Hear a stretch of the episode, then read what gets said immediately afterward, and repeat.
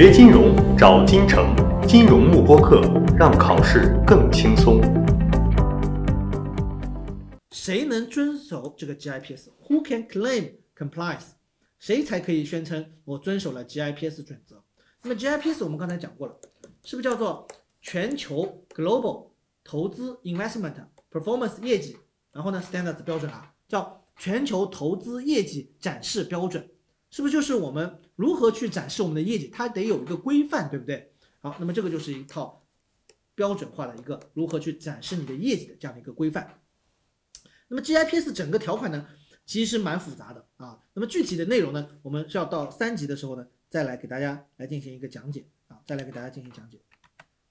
那么这边呢，我们就是给大家来一级呢，主要是给大家讲一个概况啊。那么首先，到底哪一类公司才能宣称我遵守 GIPS 呢？那么大家知道，首先遵守 GIPS 呢，它是自愿的，它不是强制性的啊，是自愿的。这不像我们前面讲到的准则，准则是针对于个人的。而你如果你只要是 CFA 的 candidate member 或者 charterholder，你只要是三类当三类个人当中的一个，那么你必须要遵守这个准则的。但是 GIPS 是针对于公司的，是针对于一些公司的。那么这些公司你遵守。他没有办法作为一个协会来讲，它不是监管机构，它没有办法强制性要求这些公司去遵守它的一些准则 GIPS。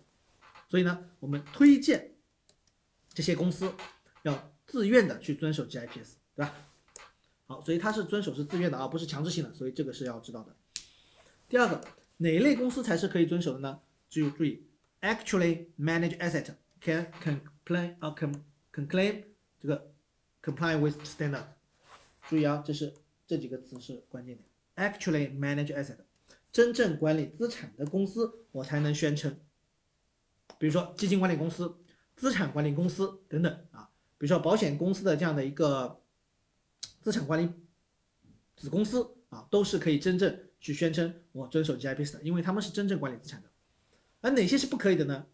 比如说像这些什么软件公司啊，它并不是这个金融行业的，根本不是金融行业的，那么肯定是不行的，对吧？那么另外一个咨询公司可不可以做投资咨询的？可不可以？那么我们认为也是不可以的啊，不可以的，因为投资咨询公司他们只是告诉你他们应该怎么去投资，他并没有自己真正的去投资，所以这个关键点是在于 actually 啊，是真正的去管理资产的。那么这样子的话才可以，好吧？好，那么第三个呢，讲的是 firm wide 和 full compliance，就是要么你全公司遵守，要么就是遵守全部条款。比如说，我们公司里面有几个部门，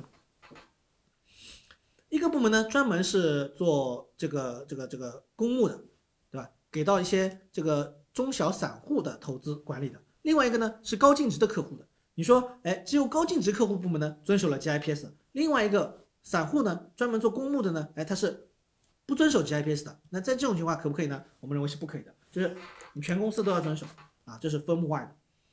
第二个呢叫 full compliance。那么 GIPS 呢，一共有九大条款，当然每一个条款里面下面还有很多的这个细的条款啊。那么他说了，这家公司他说我只遵守了前面五个，后面四个我不遵守。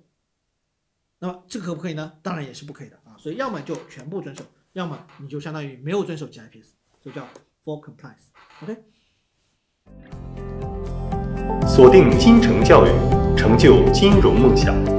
更多备考知识，请关注金融幕播课。